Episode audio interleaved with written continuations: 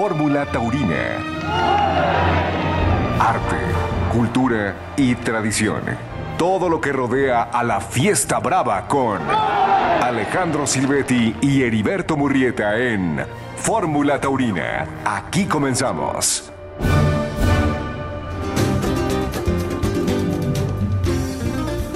¿Qué tal amigos? ¿Cómo están? Los saludamos con mucho gusto en este domingo, 30 de abril de 2023. Estamos aquí en Fórmula Taurina en compañía del matador recién desempacado de España, Alejandro Silvetti. Alejandro, buenas noches. Buenas noches, mi Beto, y buenas noches a toda la gente que nos escucha a través de Fórmula Taurina. Bienvenidos a este programa de Domingo de Toros. Manuel Monteseo, que está en la producción. En Radio Fórmula estamos abriendo la conversación. Hay que recordar que en Twitter y en Facebook estamos como arroba Fórmula Taurina en nuestro programa del día de hoy, que tiene un contenido que esperamos resulte muy interesante para el todo el público que amablemente siempre nos escucha cada domingo, empezando Matador por un hilo del toreo muy especial, por un acontecimiento histórico. Sí, 53 años tuvieron que pasar para que un torero en la maestranza de Sevilla cortara orejas y rabo en un acontecimiento que se sale de todos los moldes de lo que hizo Morante de la Puebla. Exactamente, rompiendo moldes y entrando a la historia del toreo Morante de la Puebla, allá en Sevilla, con esta faena histórica de orejas y rabo a media semana, en esta misma semana que está a punto de terminar. Tendremos también, Matador, un comentario largo con respecto a un acontecimiento muy importante en México, la reunión de más de 34 mil firmas que hablan claramente del apoyo a la tauromaquia en la capital de la República Mexicana. Así es, un evento único en la historia también por apoyar y a defender la fiesta de los toros en este acontecimiento de entrega de firmas ante el Congreso de la Ciudad de México. Exacto, una manifestación popular, una recaudación de firmas de las más elevadas en la historia de cualquier iniciativa ciudadana en la historia del Congreso de la Ciudad de México. De ese tamaño es el apoyo a la tauromaquia en la capital de la República Mexicana. También tenemos una entrevista con Jorge López de los Reyes, el gerente del Nuevo Progreso de Guadalajara, que nos habla de la transformación del toro, pero sobre todo también de la actitud del público en la Plaza de Toros Nuevo Progreso de Guadalajara. Una entrevista con Rosalba Cerón, de Grupo Presidente. Y por supuesto, Alejandro, estaremos dando cobertura muy puntual de lo que está ocurriendo en la Feria de Aguascalientes. Así es, la feria más importante de América Latina. Tendremos todo lo sucedido este fin de semana, en donde se reanudó la actividad de la feria en lo que sería la recta media de San Marcos. Correcto, vamos a arrancar con el hilo del toreo. Temple, valor y bravura. Los ingredientes de esta fórmula taurina. Alejandro Matador Morante de la Puebla escribió una de las páginas más brillantes en la historia del toreo. La tarde del pasado miércoles realizó una soberbia faena que mereció la concesión de las orejas y el rabo del bravo ejemplar ligerito de la ganadería salmantina de Domingo Hernández. Es un acontecimiento único. Eh, cabe recordar que hacía 53 años que no se cortaba un rabo en, en Sevilla. Hay que entender además que a mí me parece que la faena ha sido una faena pues muy completa. Termina por todavía pegarle pasos después de haberle metido la espada completa al toro. es una faena que tiene un, un contenido desde el principio hasta el final totalmente completo y un acontecimiento porque Morantes de allí, Morantes es un torero que Sevilla lo idolatra verdaderamente, lo, lo adoran, pero creo yo que además se encontró con el toro perfecto para él. No es el toro, la verdad es que se encuentra con un toro ideal para él, un toro que no era tan, tan, eh, vamos a decir, con esa bravura que a veces puede hasta molestar, sino que fue un toro con una bravura que además de bravura estaba muy, muy, muy conectado con el temple, con la nobleza y con el ritmo de vestir del toro. Si hay alguien en el planeta de los toros, que necesita de ese toro, de ese temple, de esa manera de tener conectada la bravura con el ritmo, es definitivamente Morante de la Puebla. Él es además un torero que fuerza muchísimo a los toros, en el sentido estricto, primero de que se los ciñe, pero en segundo lugar es porque siempre sus muletazos están hechos en semicírculos y no en línea recta, y eso hace que los toros, en cierta manera, tengan que hacer un esfuerzo mayor por perseguir la muleta en ese semicírculo y ese toro que tuvo esa condición de ritmo ligado con bravura y nobleza, tuvo también fuelle. Fuelle para aguantar una faena de este tamaño, de esa longitud, porque además todavía le hicieron quites entre él y Juan Ortega, que indiscutiblemente que era un, un, pues, un obligado no solamente para el toro, sino para completar toda esta faena de este rabo. Eh, sinceramente, eh, creo yo que el toro fue el ideal para él, ¿no? Y si luego ya le sumamos la estocada, pues esto es ya totalmente la locura, porque lo mató de una manera soberbia y el toro eh, cayó prácticamente fulminado después de que él le, ligó tres o cuatro muletazos más, cosa que tampoco estaba vista. Y bueno, Sevilla completa, Sevilla completa, completa, y el mundo del toreo, en general, los que pudieron ver esta faena por televisión, sinceramente, ha sido un acontecimiento histórico inolvidable. Totalmente de acuerdo. Y qué importante lo que mencionas del toro, que fue realmente un gran colaborador. Este toro que se llamó Ligerito. Y de Ligerito no tuvo nada el trasteo. Un portento de profundidad y empaque, armonía, ritmo.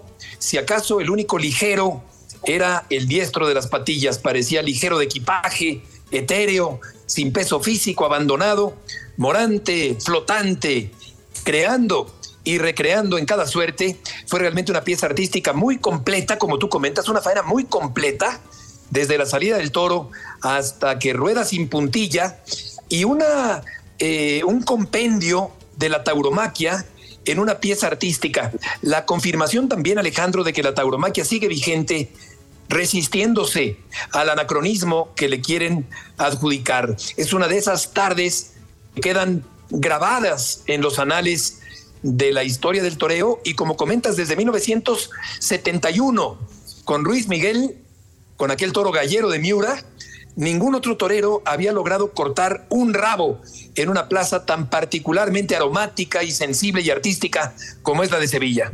Fíjate que además ha habido, independientemente de todo esto que acabamos de comentar, una serie de, rumores eh, de gente que viendo el video, porque además el video de la faena y en resumen del video de esta faena, pues yo digo que ya le dio la vuelta completa al mundo, ¿no? Con esta parte que tenemos maravillosa de la tecnología, de las redes sociales, pues esto es parte de, y te encuentras con comentarios de por qué no se le perdonó la vida al todo, ¿no? Y yo tengo un punto de vista este, muy particular en ese sentido, porque además el video que va, que es un resumen, no tiene el momento en el que el toro va al caballo. Aquí hay dos cosas muy importantes que hay que considerar. Para inductar un toro tienes que tener cero defectos. El toro no puede tener defectos, no puede tener defectos y menos, que hay que aclarar, en las plazas de toros de primera en España, que son 12 plazas las que actualmente hay de primera en España, que no tiene más que un diferente reglamento, la connotación de primera, de segunda o de tercera, o portátiles. Simplemente son cosas que tienen, vamos a decir, de costumbres y un reglamento, si tú quieres, un poquitito más rígido en las plazas de primera. Este reglamento pide, y está puntualmente obligado, el que tú pongas a un toro dos veces al caballo. Ahora, si tú te pones a pensar que quieres probar a un toro al caballo, tienes que tener dos cosas. Primero, cumplir con el reglamento de los dos puyazos, pero hay que entender además que si estás tentando en el campo, si estás probando un cemental o una vaca en el campo, el primer puyazo tiene que ser en el tercio medio de la plaza. Y el segundo puyazo tiene que ser desde los medios, o quizá un poquito menos que los medios, dependiendo de cada animal. ¿Qué es lo que pasa aquí en Sevilla? Que efectivamente con ligerito se cumplen los dos pollazos, no, no hay de otra. No quiere decir que el toro no haya ido al caballo. Lo que sí quiere decir es que si analizas bien lo que pasó en la plaza, el toro no termina por tener un primer tercio tan completo y tan perfecto, ni siquiera es colocado más que en el medio tercio en las dos ocasiones y muy cerca, inclusive el toro prácticamente se mete más en el pecho del caballo que debajo del estribo, que ese también es un defecto en la forma de ir al caballo del toro. Eso allí y en cualquier parte del mundo donde se entienden estos reglamentos y estas aficiones taurinas tan entendidas hacen que la petición no fuera por el indulto. era mucho más importante para Morante matar el toro como lo mató y verdaderamente tener esa oportunidad de cortar las orejas y el rabo y exponerse a pincharlo para no cortarle a lo mejor más que una, que es otra cosa que habla muy bien de la actuación de Morante de la Puebla y del deseo ferviente de Morante de cumplir con una obra maestra, el que él se tire a matar. ¿Qué pasa? Efectivamente hay gente que no entiende o que de manera más sensible le hubiera gustado rematar esta obra con el indulto del toro, pero para los que vivimos la fiesta de otra manera, sin esa sensibilidad, sí creo yo que queríamos ver cortar un rabo en Sevilla y la única manera de hacerlo era hacer, haciendo lo que hizo Morante, que fue ponerse en el sitio y entrarle a matar de una manera extraordinaria. Y no solamente eso, sino tener la inspiración después de, para poderle pegar esos muletazos por el lado derecho sin la espada, porque obviamente la espada estaba dentro del toro, y termina primero por todo el mundo por darse cuenta que la estocada fue fulminante, pero además por rematar algo que si le hacía falta remate, pues eso sí ya era la locura total, ¿no? Sí, totalmente. Es muy importante que pongas ese contexto para enmarcar debidamente lo que fue la faena completita. Vamos a ir a un corte comercial y de regreso Arte mata todo. El personaje de la semana. Faena cumbre de Morante de la Puebla, al toro ligerito de Domingo Hernández, allá en Sevilla. Un portento de profundidad. La faena de Morante de la Puebla. De eso comentaremos al volver en esta noche aquí en Fórmula Taurina.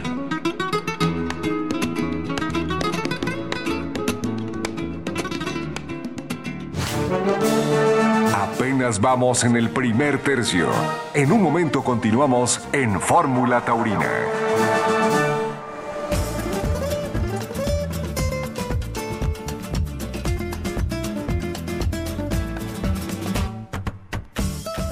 Estamos de regreso en esta noche aquí en Fórmula Taurina para platicar acerca de un gran acontecimiento, la faena de Morante de la Puebla, cinco décadas después de que Ruiz Miguel cortara un rabo en Sevilla, Morante lo consiguió. Finalmente son matadores de toros. Muy importante que Morante haya rubricado la faena precisamente con una estocada y no con un indulto. Como tú decías también, ha sido un delirio colectivo, una locura colectiva.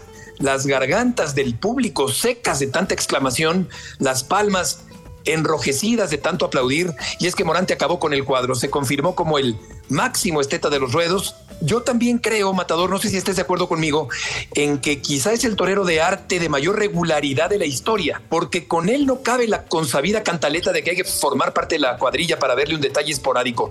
No es intermitente, triunfa en casi todas las tardes, tiene un enorme valor y una solvencia técnica que le permiten dar el siguiente paso, que es la creatividad artística, es abonar los pases con empaque añadiéndoles aroma hasta finalmente eh, convertir esta faena en un acontecimiento de gran calado en la historia del toreo. Tienes toda la razón porque si nos echamos para atrás en la historia, todos los toreros de arte, que son los que están etiquetados en ese segmento de la fiesta de los toros, han sido irregulares. Yo digo que son irregulares porque esos toreros necesitan un toro especial. Exacto. Vamos, este, échale la cuenta para atrás con Puro Romero, con Rafael de Paula, aquí en México, si tú quieres, con el propio Miguel Espinosa. Calecero.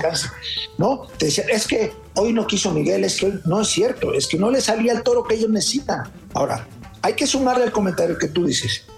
El hecho de que Morante el año pasado quiso llegar a hacer la hazaña de Joselito de torear las 100 corridas de toros.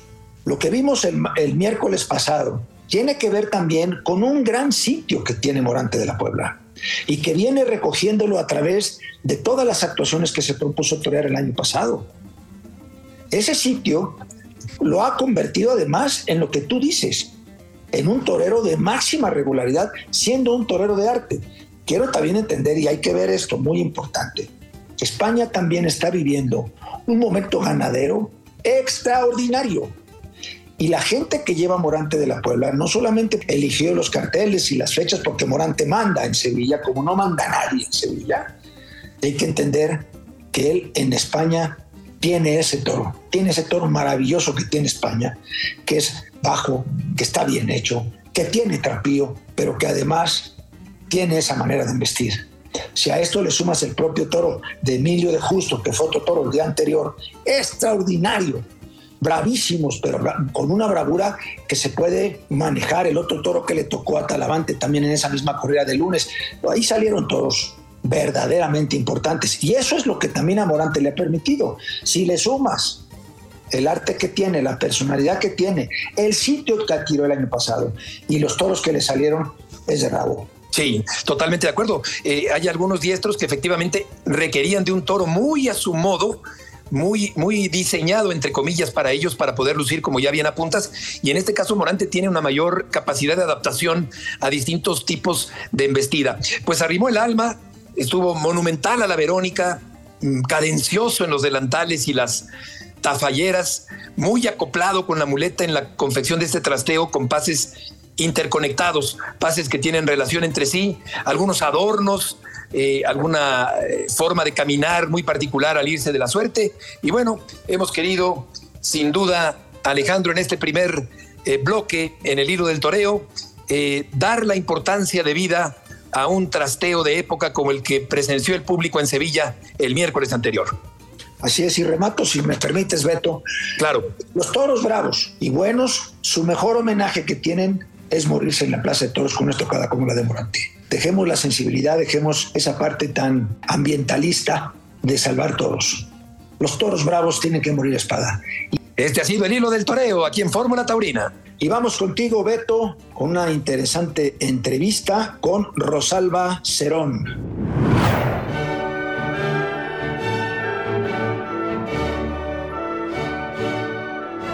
Gracias, Matador. Amigos de Fórmula Taurina, estoy aquí en Guadalajara, hospedado en el State Bridge Suites Guadalajara Novena. Estoy muy a gusto por acá y tengo el gusto de platicar hoy con Rosalba Cerón, que es la gerente general de este hotel hermoso, muy agradable, aquí en la Perla Tapatía. Rosalba, me da muchísimo gusto saludarte el día de hoy. Beto, para mí es un placer tenerte en esta tu casa, de verdad. Qué padre, es un honor para Bridge Guadalajara Novena tenerte aquí, tener a tu programa, que bueno, es un exitazo. Muchas gracias por hacer partícipe a este hotel.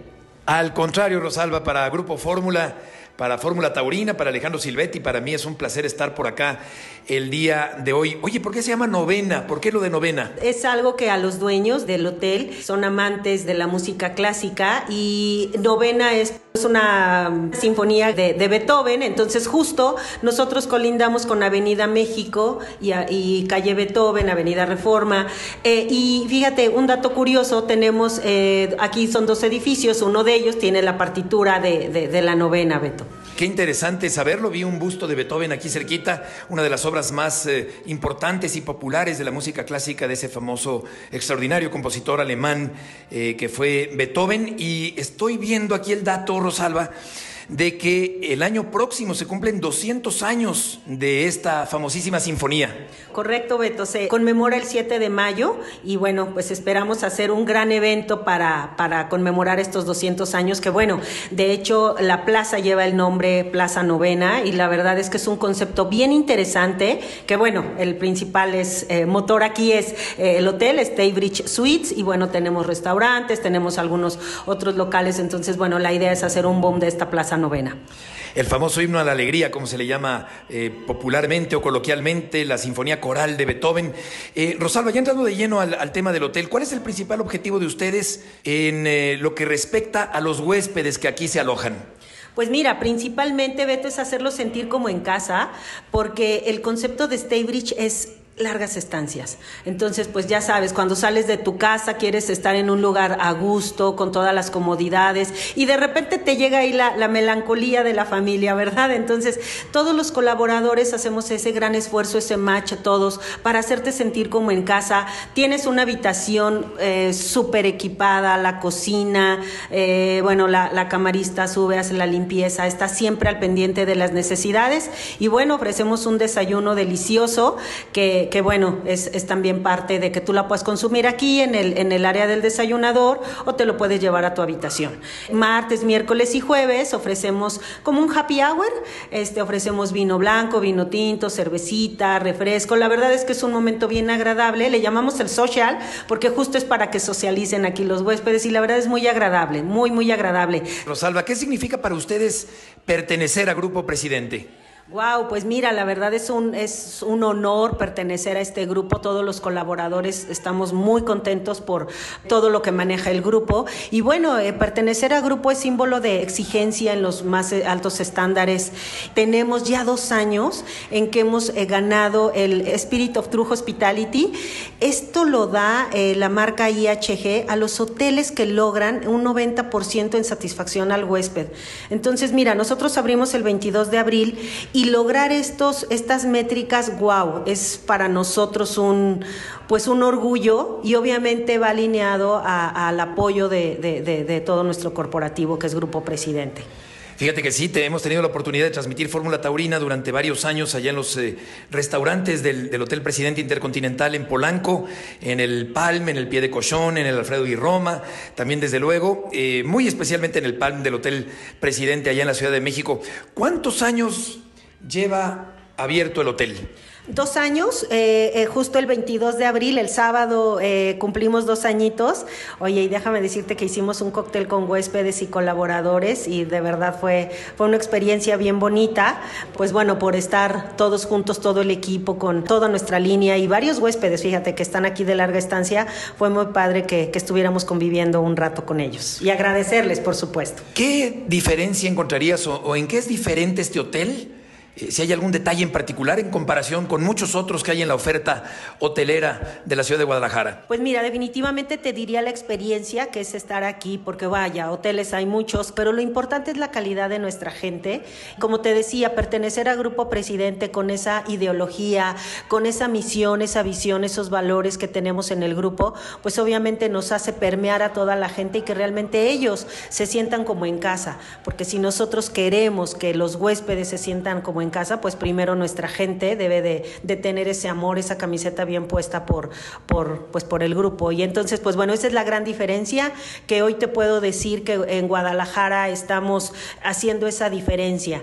Y de verdad, el tener ya dos años y estar posicionados como número uno en todo nuestro set competitivo, wow, feliz, feliz, mi querido Heriberto, porque además de esos, ese galardón que te comento del que nos da IHG, el tener unos eh, números positivos, pues también nos da una, pues una gran tranquilidad el saber que las cosas pues las estamos haciendo de manera correcta. Excelente, Rosalba, pues te agradezco muchísimo estos minutos de conversación. Muchas gracias por la hospitalidad para eh, Fórmula Taurina, para Grupo Fórmula, para mí en lo personal el día de hoy que he venido a Guadalajara hacer entrevistas para enriquecer el programa.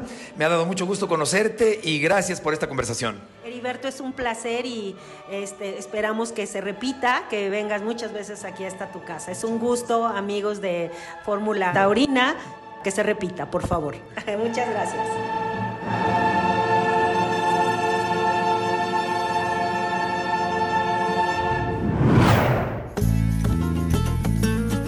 La invitación, queridos amigos, para que nos acompañen en Spotify con eh, todo el contenido de Fórmula Taurina, el programa completo, la opinión en el hilo del toreo con respecto a la faena de Morante de la Puebla, la recolección de firmas a favor de la tauromaquia en la capital de la República Mexicana, una entrevista con Jorge López de los Reyes, el gerente de la Plaza de Toros Nuevo Progreso de Guadalajara y por supuesto también no se pierdan los detalles de el indulto conseguido por Arturo Saldívar, la fuerte cornada de Arturo Macías y el resultado de la corrida celebrada esta tarde en la Plaza Monumental de Aguascalientes, una corrida mixta celebrada el día de hoy. Vamos a continuar en un momento más, en este domingo aquí en Fórmula Taurina.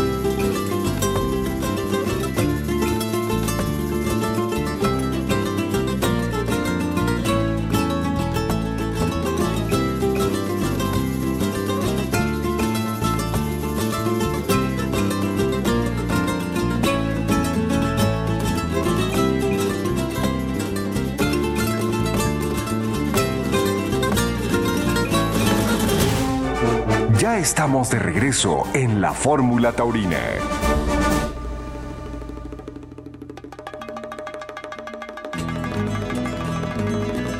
Estamos de regreso en Fórmula Taurina y creo que merece la pena, Matador, hablar sobre la entrega de 34 mil firmas para defender a los toros en la Ciudad de México. 34 mil firmas, cada una respaldada por la credencial de lector de cada uno de los firmantes, lo cual habla de la legalidad, la transparencia, la exactitud del conteo de firmas y fueron entregadas a la mesa directiva del Congreso de la Ciudad de México. Esto fue realmente extraordinario la semana anterior en la capital mexicana.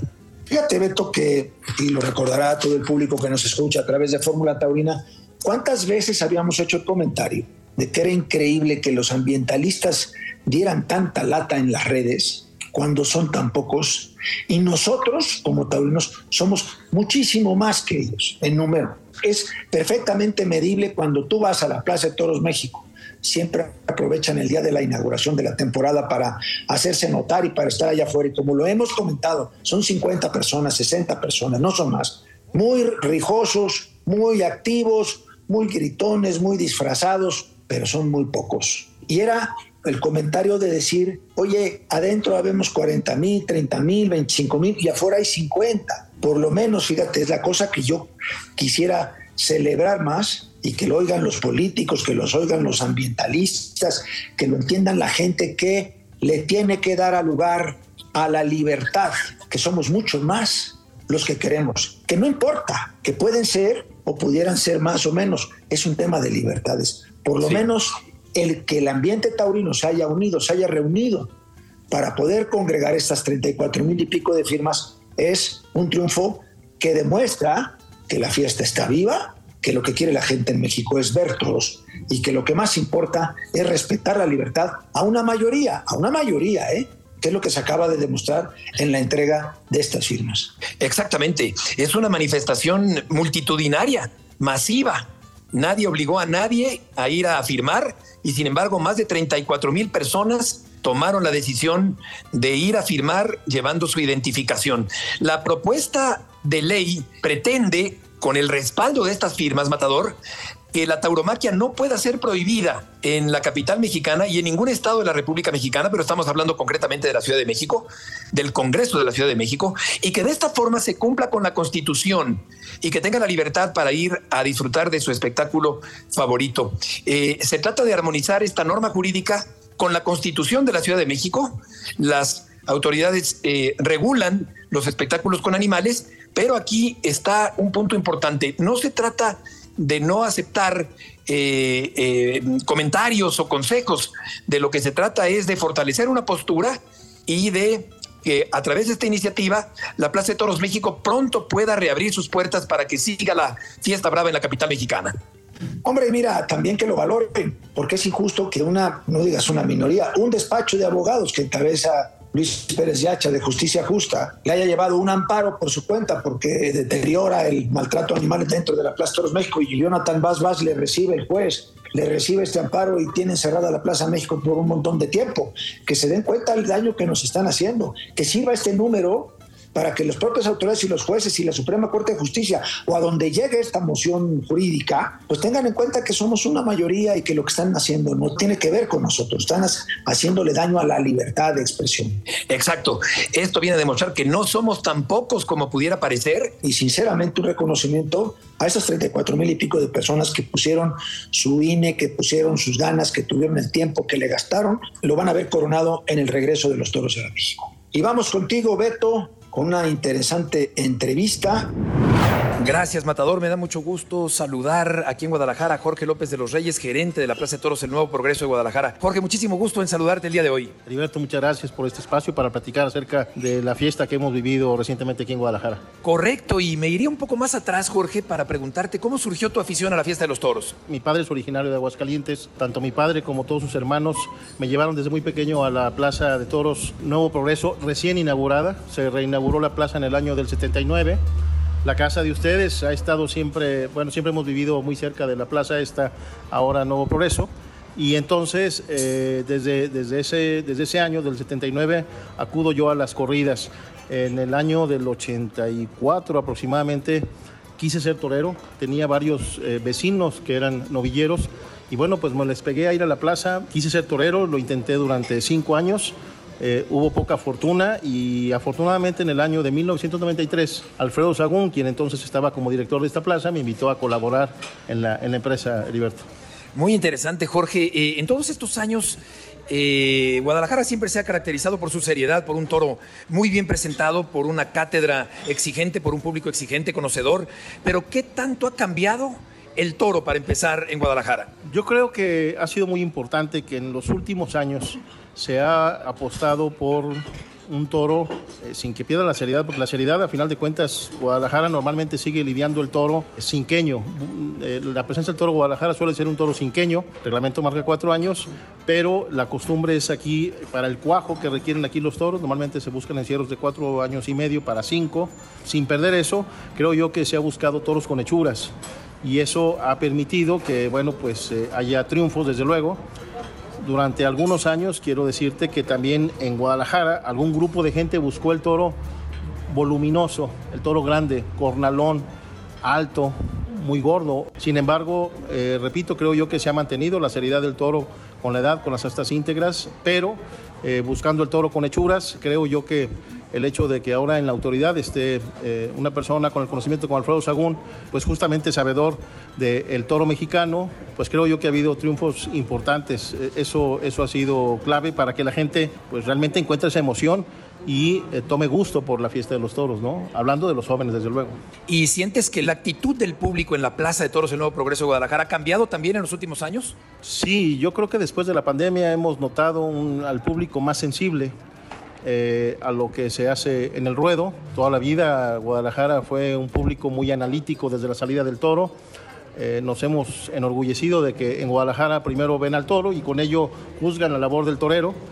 Eh, en los últimos años esto no se ha perdido, sin embargo sí vemos que el público ahora está más sensible con los toreros que se entregan y bueno, pues trata justamente la gente de compensarlos y de premiarlos y entonces ahora normalmente las peticiones suelen ser más recurrentes, ¿no? Las peticiones de oreja. Eso es el cambio que he notado y al momento en que se dio el regreso a las plazas de toros, creo yo que la gente viene con una predisposición a, pasarla bien, a emocionarse, ¿no?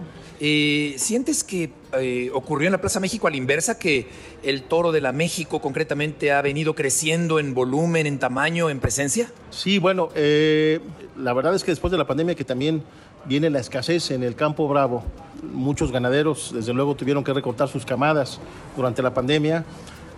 algunos de los novillos que dejaron finalmente luego los echaron también para aficionados prácticos entonces, bueno, en Guadalajara en esta temporada hemos tenido la fortuna de lidiar ocho encierros bien presentados, algunos de ellos quizá un tanto disparejo con algún toro un poco por debajo del resto del encierro, sin embargo, siempre cumpliendo con el reglamento. Una vez que vayamos retomando la normalidad en ese sentido, también las ganaderías, el campo bravo, ahora también eh, con este esfuerzo que están haciendo algunos ganaderos por traer en, casa español el caso de golondrinas, eh, lo de arroyo zarco, en fin pues creo yo que viene eh, un futuro eh, prometedor para la fiesta en México en general, pues justamente porque tendremos oportunidad de ver eh, distintos encastes nuevamente en México, ¿no? ¿Tú afirmarías, Jorge, que la Plaza de Guadalajara es la más seria e importante de México? Me parece que es la afición que paladea más el buen toreo. Me gustaría decirlo así, porque a final de cuentas creo yo que el decir eh, duro pareciera que la gente no es capaz de emocionarse. Guadalajara yo lo he visto toda la vida entregarse con faenas de Pedro Gutiérrez Moya, el Capea, que fue aquí un ídolo, Jorge Gutiérrez y demás. he visto a la gente de pie emocionarse muchísimo. Entonces creo yo que no es una afición dura, pero sí es una afición que agradece cuando los ganaderos vienen magníficamente bien presentados y se les dan bien las cosas con el juego de los toros y los toreros están eh, en plena comunicación con, con esos buenos toros y se cuajan grandes faenas, la verdad es que el público se pone de pie y lo aplaude y se entrega de manera sensacional, ¿no? ¿En qué momento terminó esa presión que forzaba en cierta forma a presentar el toro de cierta manera en Guadalajara. ¿Cuándo terminó eso y por qué terminó? Algún tiempo hubo un sector aquí en Guadalajara de aficionados que buscando un poco la seriedad de la fiesta de España, vamos a llamarlo así, pedían el toro con volumen principalmente, no el toro serio, el toro con volumen porque luego cuando salía algún toro con 470, 480 kilos, que suele ser muy común en, la cabaña brava mexicana, pues luego de repente por ahí los, los pitaban, ¿no? O luego esos toros no eran aprobados y es muy importante que en el biombo haya eh, una persona con conocimiento de los encastes que hay aquí en México, de las características fenotípicas de cada uno de ellos, para entonces, en consecuencia, aprobar los encierros. Y esto afortunadamente, bueno, pues lo hemos tenido en la actual administración. Creo yo que eso ha sido parte también que la gente podamos eh, disfrutar de este tipo de, de encierros, ¿no? La juventud de Guadalajara, Jorge, ¿qué tan interesada está en la fiesta de los toros? Déjame decirte que la empresa en el año del 2017 empezamos a hacer una labor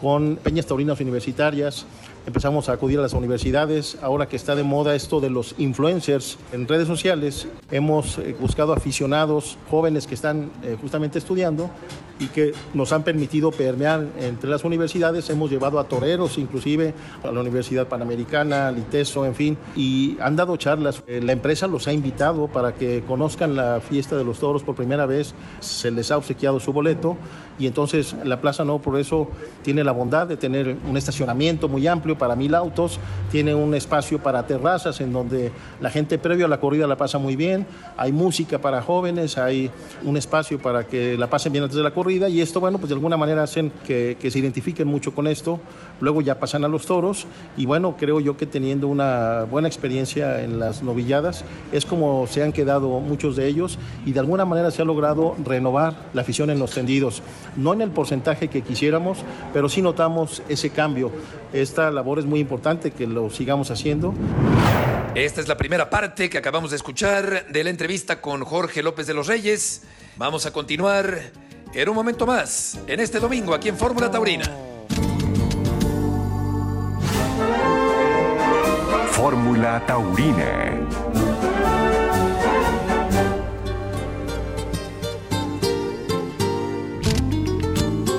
Volvemos con la segunda parte de la entrevista a Jorge López de los Reyes, conceptos muy interesantes con respecto al cambio de actitud del público de Guadalajara y al cambio que también ha sufrido el toro, que llegó a salirse de tipo en la Plaza de Toros, el nuevo progreso.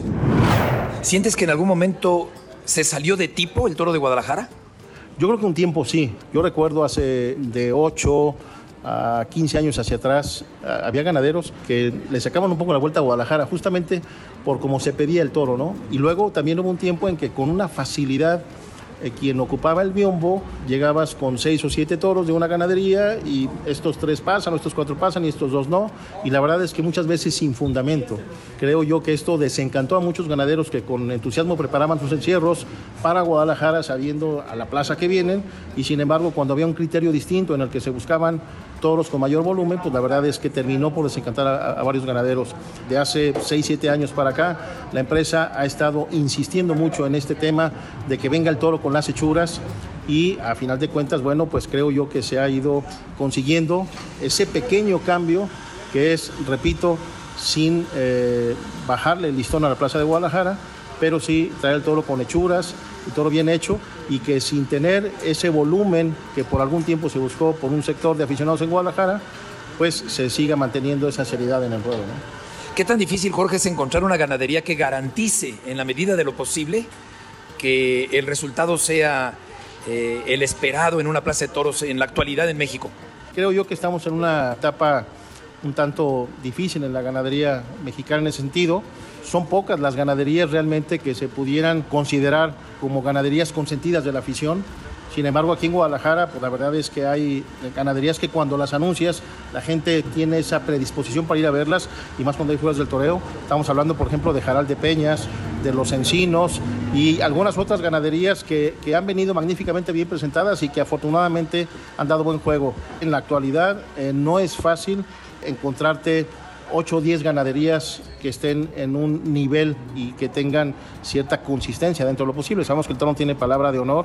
Algunos ganaderos están importando eh, ganado español como simiente pues creo yo que, tendremos una fiesta más interesante en los próximos años. ¿no? ¿En Guadalajara hay más taurinos o antitaurinos? Tenemos mucho antitaurino. He vivido aquí toda mi vida y siempre he sentido un ambiente muy favorable para el fútbol sobre todo y para el ambiente taurino cada vez menor, desgraciadamente. Y esto sobre todo lo vivimos mucho con las autoridades, ¿no? hablando ya no de apoyos, a veces de permisos eh, para la publicidad. Antes por las calles de Guadalajara era común ver carteles de toros. Esto ya se eliminó completamente aquí en Guadalajara. Eh, la empresa no ha dejado de hacer una labor, sobre todo a través de redes sociales y, de los medios que sean posibles, pero la verdad es que perdimos mucho espacio en lo urbano, en los medios urbanos. Eh, ya casi para terminar, Jorge, ¿en qué consiste tu labor como gerente de la Plaza de Guadalajara? En la actualidad, eh, la empresa nos ha encomendado la Plaza No Progreso de Guadalajara y la Plaza Monumental de Monterrey. Gestionamos prácticamente lo que son las temporadas. Participamos eh, con, el señor Mariano del Olmo, que es el director de las plazas de toros del grupo, es el director de la empresa Espectáculos Monterrey, y participamos con él en la confección de los carteles, como pues en la operación misma de las plazas, todo lo que es la publicidad, todo lo que es la cuestión de los permisos, darle una vista a los toros en el campo previo a que vengan a lidiarse las plazas, en fin, todo lo que conlleva todo esto. Y bueno, pues es algo que nos ha apasionado muchísimo y que lo hacemos con muchísimo gusto y con mucha afición. ¿Cuál consideras que es la faena más importante en los últimos 25 años en Guadalajara? Eh, me costó trabajo decírtelo, pero pues en mi mente se quedan faenas de Jorge Gutiérrez, de aquí he hecho faenas Enrique Ponce que han rayado la perfección, también de Antonio Ferrera. Hay toreros que han encajado muy bien en el público de Guadalajara, que a pesar de que es muy analítico, a la hora que las cosas se dan de una manera importante, hay esa conexión con los toreros. Recientemente acabamos de ver una de justamente Antonio Ferrera y una faena de Diego San Román, en que sin un toro que le ofreciera posibilidades, prácticamente eh, poniéndole los muslos, fue capaz de cortarle una oreja a cada uno de su lote.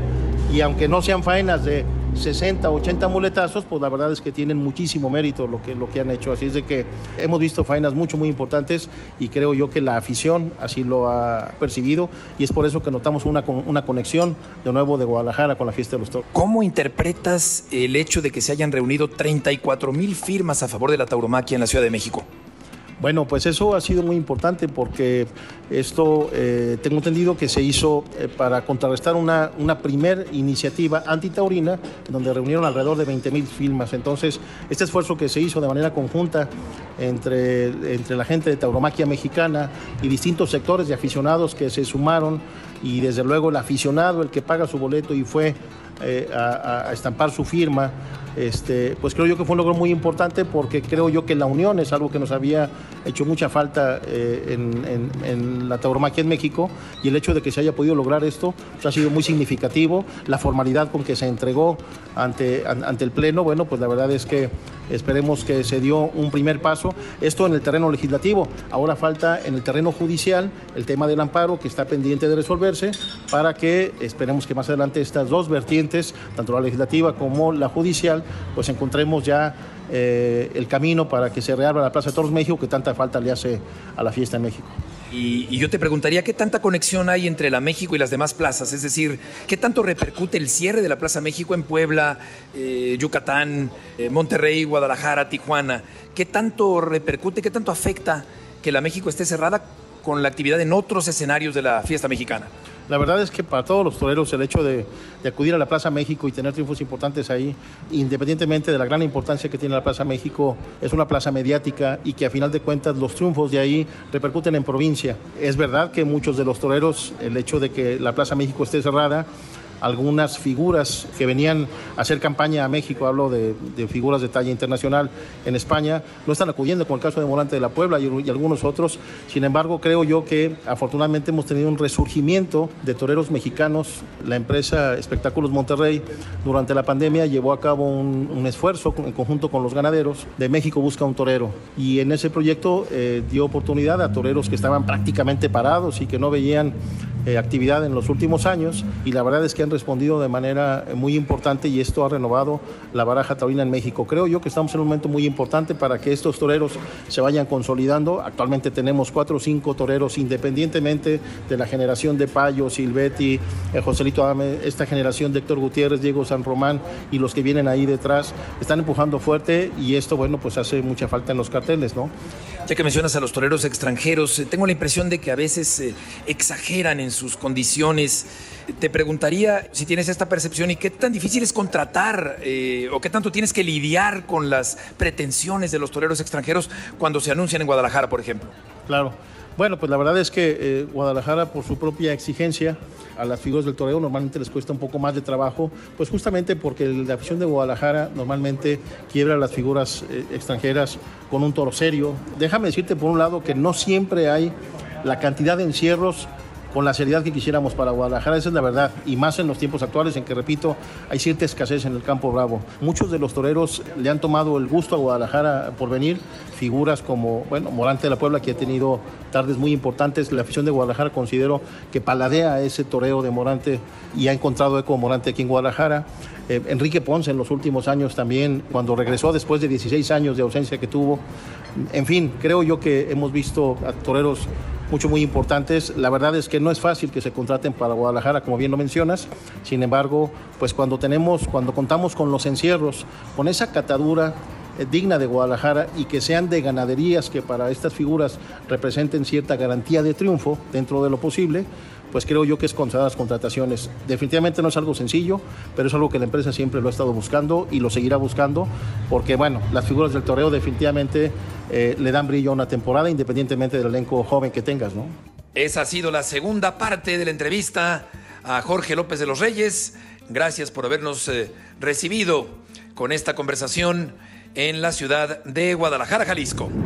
Bueno, después de escuchar esta entrevista con Jorge López de los Reyes Matador, me quedo pensando en esta intención, en este convencimiento de no sacar de tipo al toro de Guadalajara. Un toro sí serio, por supuesto, bien presentado como siempre, porque no en balde es una de las plazas más importantes de México y de las de más trascendencia, sin duda, en México y en el continente americano. Pero esto me lleva a preguntarte o a conectar el tema del toro de Guadalajara con el de Sevilla que acabas de ver. Yo creo que lo hemos comentado tú y yo muchas veces aquí en Fórmula Taurina. Al toro hay que respetarle la estructura, hay que respetarle el, tamaño, hay que respetarle el tipo. ¿Qué es lo que hacen en Sevilla? Madrid se han vuelto locos.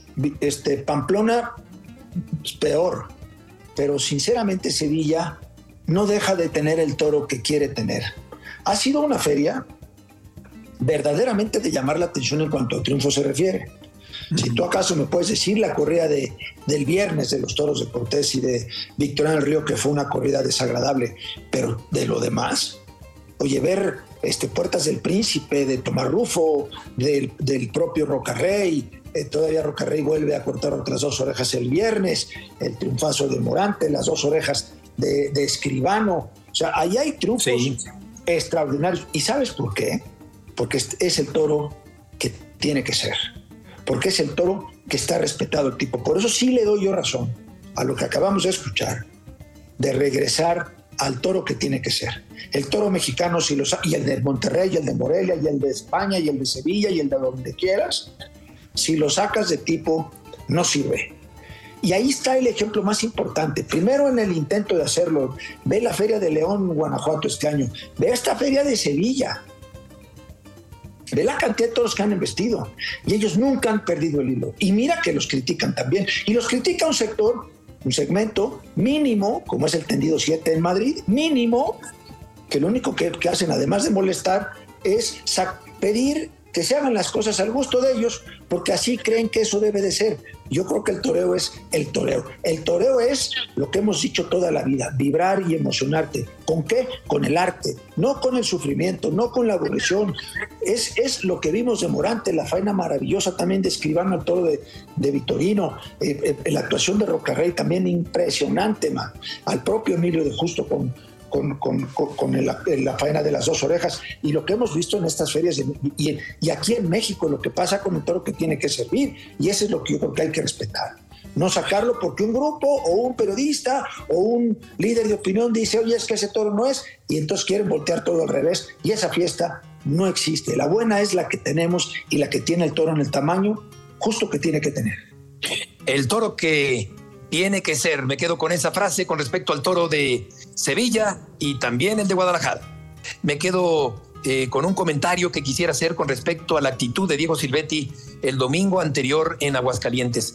Con una jornada grande de dos trayectorias, Silvetti no se hizo la víctima, no hizo gestos, no dramatizó, se quedó en la plaza para lidiar a su segundo toro después de la cornada que le pegó grande en un muslo un toro de la estancia. Y no solo eso, sino que después de matar a su segundo toro, todavía regaló otro que desafortunadamente se despitorró, un toro de Villa Carmela. Creo que ha sido una demostración de entereza, de hombría, de valor por parte de Silvetti, dejaría de ser miembro de esa dinastía. Yo creo que si sumamos todas las cornadas sufridas por los cinco miembros de la dinastía, como son Juan, luego Juan su hijo, Alejandro, David y ahora Diego, si sumamos todas las jornadas de la dinastía Silvetti, seguramente el número es muy elevado y se debe a la entrega.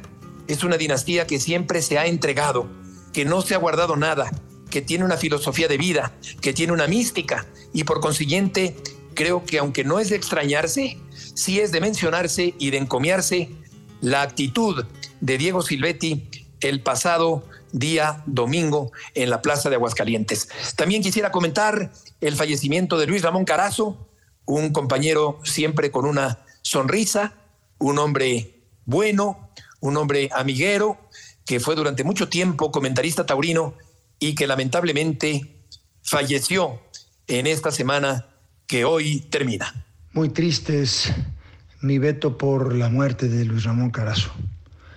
Un gran amigo, un extraordinario cronista taurino, un hombre preparado, un ser humano con unas cualidades extraordinarias y que no solamente fue un académico valiosísimo, un escritor y eh, comentarista taurino también valiosísimo, sino que un amigo extraordinario y un hombre de guerra, un hombre que siempre luchó, que su enfermedad lo tuvo eh, en jaque durante mucho tiempo, nunca dejó de ir a correr ahí al, a los viveros, que fue donde yo las primeras veces lo, lo traté de, de manera personal, y siempre luchó contra esa enfermedad.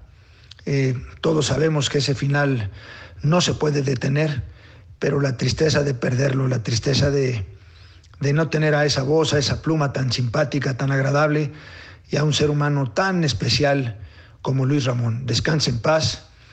Un pésame muy grande para su esposa y para sus hijos. Y en la terminación de esta semana taurina, en la que también tenemos que anotar con tristeza la muerte del empresario norteño, muy taurino, Félix Cantú. Tenemos la información de la feria de Aguascalientes. El día de ayer, la importante faena de Arturo Saldívar, que indultó al toro temerario, número 31 con 526 kilos, de la ganadería de Begoña. Un toro noble, emotivo, que tuvo calidad. Y Arturo Saldívar que quería matar al toro, a final de cuentas cedió ante la petición popular y la decisión del juez César Pastor de indulto para este magnífico toro de la ganadería de Begoña. Antonio Ferrera, oreja y salida a los medios, Gerardo Adame, silencio tras dos avisos y protestas en esta corrida en la que se lidiaron toros de la ganadería de Begoña. Una gravísima cornada, la sufrida por Arturo Macías, en la feria de Aguascalientes. Se está recuperando paulatinamente Arturo de esta cornada penetrante de tórax y de pulmón que sufrió en la plaza monumental de su tierra. Se ha ido recuperando paulatinamente de esta laceración pulmonar. Fue suturado el propio pulmón, amaneció este domingo con menos dolor, se le puso un bloqueo en el área de las costillas y ha sido una muy fuerte cornada que mantuvo en terapia intensiva al matador Arturo Macías, que por cierto no podrá torear el próximo sábado 6 de mayo en Morelia. El lugar de Macías lo toma en la corrida organizada por Ángeles Taurinos, el matador Diego San Román, complementan el cartel Joselito Adame, Héctor Gutiérrez y Arturo Gilio con toros de la ganadería de Torreón de Cañas. Y esta tarde, en la corrida mixta, celebrada ante una muy buena entrada, con un encierro muy bien presentado y de buen juego de Fernando de la Mora en la Monumental de Aguascalientes, Manzanares salida al tercio y oreja, competición de la segunda, Arturo Gilio salida al tercio y dos orejas, una de ellas protestada que fue devuelta por el torero Lagunero y Marco Pérez, apenas terminó el paseillo, el novillero español que hacía su debut como tal el día de hoy a nivel mundial, pasó a la enfermería con un malestar estomacal pero volvió para lidiar al quinto, al sexto y al séptimo de la tarde. En el quinto escuchó los tres avisos, en el sexto su labor fue silenciada y en el séptimo de regalo causó una muy buena impresión el novillero español con los novillos que le tocaron de Fernando de la Mora. Estos han sido los resultados de la jornada taurina del fin de semana, centrándonos en lo ocurrido en la feria taurina más importante, matador del continente americano. Gracias por escucharnos y suerte siempre valor y bravura. Los ingredientes de esta fórmula taurina.